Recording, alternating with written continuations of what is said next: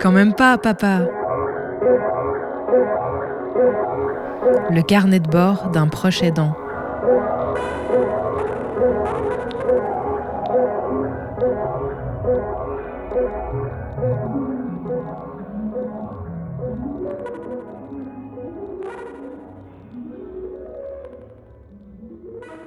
Quand on est euh, proche aidant à, temps partiel euh, et qu'on a encore une activité professionnelle, par exemple, à côté, euh, on se sent souvent tiraillé entre deux univers. celui de l'accompagnement et puis celui dit normal où on va rencontrer ses amis, ses collègues, on va croiser des gens dans la rue. On a des discussions qui parfois nous semblent tellement improbable, euh, qui pour les gens semble être euh, euh, naturel, de l'ordre de la bienveillance, puis qui pour nous peuvent renvoyer à, à des questions qui, qui, sont complexes. Par exemple, on me demande régulièrement, ah oui, ta fille, elle a quel âge maintenant? Alors, bah, je leur dis qu'elle a 16 ans, et alors, immanquablement ou quasiment, on évoque Ah oui, l'adolescence c'est compliqué, encore plus pour les filles, ah, j'imagine les garçons, ça doit pas être simple, etc. Alors, outre euh, la question euh, à la fois euh, sexiste et stéréotypée, hétéronormée, ce qui, me marque le plus à titre personnel, bien c'est le fait que ce que vit ma fille, c'est très très différent de ce que vit probablement, j'en suis quasiment convaincu, une adolescente qui ne serait pas confrontée à une maladie génétique dégénérative. Et donc, eh bien, euh, parfois, j'arrive à échanger avec les personnes, parfois il n'y a pas assez de temps, parfois je ne les connais pas assez bien, pour développer euh, euh, un peu en détail ce que vit ma fille, et donc, en conséquence, ce que je vis en l'accompagnant. Et il est fréquent que je me sente assez déplacé par rapport à l'univers environnant, et c'est un petit peu la raison pour laquelle j'ai choisi d'appeler cet épisode Être un adulte pas comme les autres.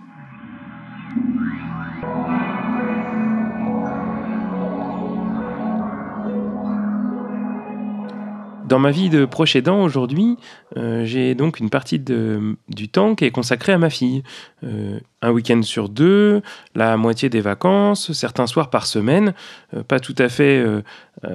à, mi-temps avec sa maman, mais quasiment, et puis le reste du temps, elle, elle est dans un centre qui l'accueille. et, mais ça veut dire que je peux pas tout le temps euh, assumer mes engagements professionnels euh, sur la totalité de la journée. Je dois l'accompagner au centre, euh, assurer par exemple la visite du kiné avant, et puis ensuite venir la chercher en fin d'après-midi, mais finalement à des horaires qui, qui, ne sont pas ceux qui me permettent d'avoir une amplitude journalière normale.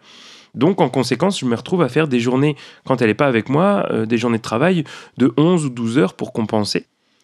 Et récemment, bah, je me suis aperçu que c'était ces journées de travail de 12 heures qui, euh, à des nuits très reposantes parce que j'avais pas besoin euh, d'être vigilant à la qualité du sommeil euh, de ma fille, à ses préoccupations de nuit, à, ses réveils, aux crises d'épilepsie apparentes. Donc c'était des nuits reposantes et finalement, ben, ces journées de 12 heures et de sommeil, elles étaient pour moi beaucoup beaucoup plus reposantes et réparatrices qu'un week-end que je passe avec ma fille quand bien la maladie est très présente. Ça, c'est vraiment quelque chose d'atypique, je trouve. Enfin, du moins, j'en ai l'impression euh, que de penser que, euh, eh bien, les moments de repos euh, sont plutôt des journées de travail intense. Ça, c'est vraiment une particularité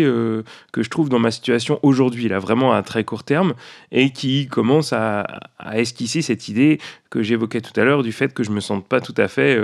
comme les autres. Bon, j'imagine que tout le monde se sent différent, mais le fait d'être proche aidant implique beaucoup, beaucoup de questions euh, à différentes échelles qui vont faire que, eh bien, euh, on va euh, avoir des préoccupations constantes qui vont parfois contraindre notre quotidien au point que, eh bien, on va devoir tordre notre vie, des fois avec une intensité presque irraisonnable. La première échelle, c'est donc euh, celle de la journée ou de la semaine, ce, fait euh, d'intensité d'activité un petit peu euh, imposée parce que bah, on veut être là pour la personne qu'on accompagne et donc on ne peut pas s'arrêter. Et, puis, bah, ce rythme-là, cette contrainte, on s'aperçoit qu'elle dépasse l'échelle de la semaine et puis que sur beaucoup d'aspects, eh bien, on fait des choix qui sont imposés par ces questionnements-là. Je pense par exemple aux engagements associatifs. Euh, c'est quelque chose dans lequel je me suis beaucoup investi euh, euh, dans les années passées. Il y a dix ans, par exemple, j'avais l'occasion d'animer plusieurs groupes ou, de participer à des actions, des événements, etc. Au fil du temps, j'ai dû réduire énormément ces engagements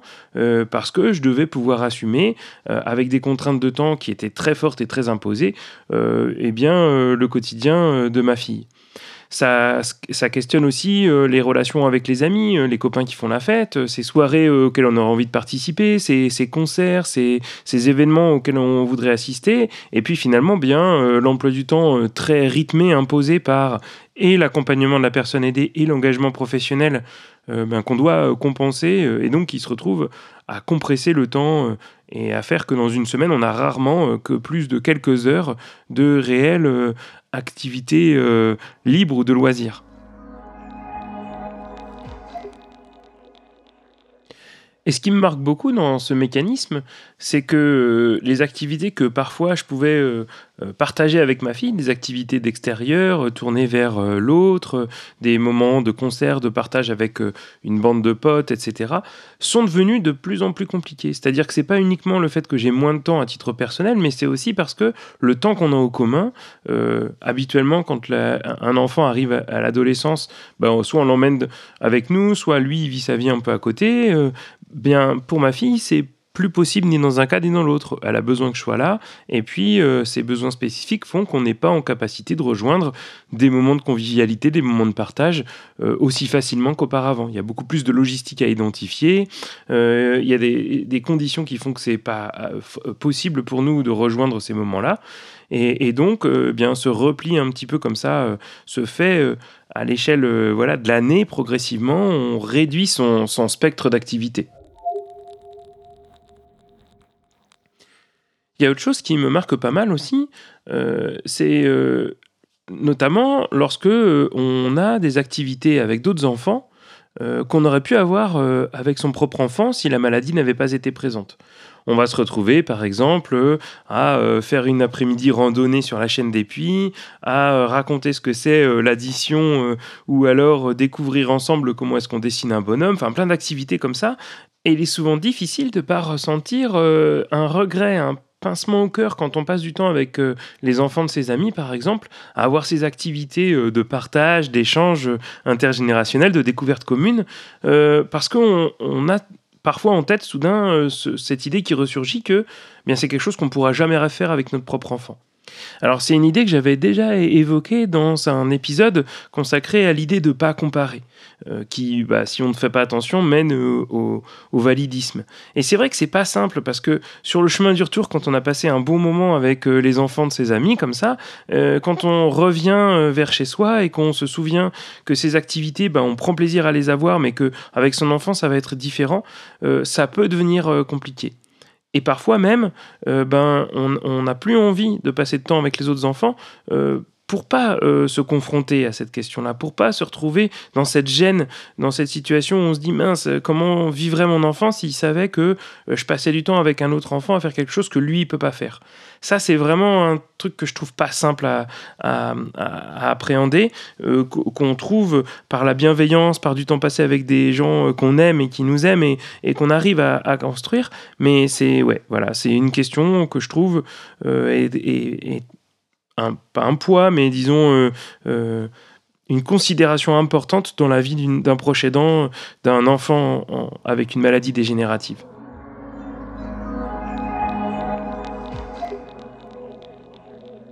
Et si je reprends cette idée qu'il y a euh, différentes échelles dans ces considérations-là, bien, on peut aussi penser que sur le très longtemps, euh, il y a des choses qu'on doit infléchir, qu'on doit considérer. On doit toujours penser sur le long terme. Euh, on doit, par exemple, sur des questions de projets professionnels, des questions euh, projets personnels ou géographiques, on doit considérer le fait qu'on va accompagner sur le temps long une personne qui ne sera pas autonome et pour qui on devra être toujours présent. Au début de ma vie professionnelle, j'imaginais assez bien passer quelques années dans la petite ville où j'habite et puis ensuite euh, prendre le large quand ma fille serait plus grande pour qu'on se retrouve régulièrement, bien sûr, mais que bien arrivé au moment euh, euh, de l'université, eh bien, on peut-être on vive dans deux villes différentes et puis que je retrouve le plaisir d'habiter dans une métropole. Et puis aujourd'hui, euh, ça fait plus partie de mes projets, parce que je sais que pour le reste de sa vie, ma fille a besoin d'avoir un environnement stable, euh, des références, des choses qui soient présentes pour elle, une infrastructure, d'avoir aussi des équipes qui l'accompagnent. Euh, je pense bien sûr à un moment donné à l'après sa vie. Avec une maladie dégénérative, on connaît l'espérance de vie assez courte que cela peut entraîner. Mais pour moi, c'est du lointain. Et aujourd'hui, je me projette dans ce qui se passe pour elle maintenant. C'est là que se situent les choses. Et donc, euh, ces envies d'ailleurs, ces, ces envies d'autre chose, euh, elles sont pour l'instant mises entre parenthèses parce que c'est pas là que j'ai envie euh, de vivre. Et cette idée-là, cette idée de considérer le temps long, le fait de se confronter à des choses qu'on sait être des drames, mais qui sont inéluctables, je trouve que ça nous place dans une situation euh, très particulière. Euh, je disais adulte pas comme les autres, on pourrait le dire de plein d'autres manières, mais euh, ça fait relativiser beaucoup de petits drames qu'on a autour de nous. ça nous fait nous ancrer dans des choses très concrètes, parce que c'est précisément ce qui nous tient, ce qui nous fait apprécier les choses présentes, parce qu'on sait que plus tard, à d'autres moments, ce sera vraiment compliqué. C'est, je crois, ce qui nous distingue, en tant que proches aidants, des autres parents, qui voient leurs enfants grandir, qui les accompagnent dans, euh, je l'ai déjà évoqué, dans l'autonomie, euh, qui les guident vers une plus grande liberté, et donc qui progressivement euh, peuvent continuer à construire leur vie personnelle. C'est quelque chose qui, en tant qu'aidant, n'est pas pleinement possible, et qu'on doit parfois mettre entre parenthèses sur certaines questions de sa vie personnelle. Et en ayant en tête toutes ces choses, à la fois sur le temps long, sur le temps court, qui imposent et rythment notre quotidien pour assurer ce qu'on considère être nécessaire et indispensable à la personne qu'on accompagne, eh bien, on en arrive à considérer euh, qu'on ne peut pas s'autoriser euh, de défaillance. On doit être à la hauteur, parce qu'en fait, personne d'autre pourra jouer le rôle que nous on joue, et à la fois aujourd'hui dans ce qu'on fait au quotidien, mais aussi dans les années à venir et avec de plus en plus de besoins spécifiques, de plus en plus euh, d'engagements que l'on devra placer, qu'on ne pourra pas solliciter d'autres personnes. Et c'est ce mécanisme d'engagement euh, qui fait que quand on marche dans la rue, euh, quand on regarde le monde qui nous entoure, eh bien on a vraiment le sentiment de ne pas être un adulte comme les autres.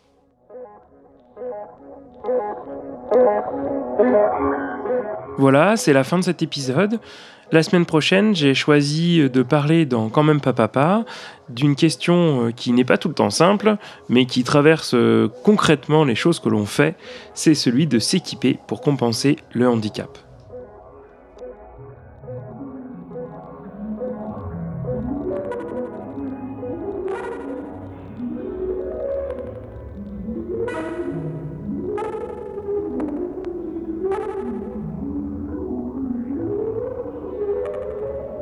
Un podcast à retrouver sur le.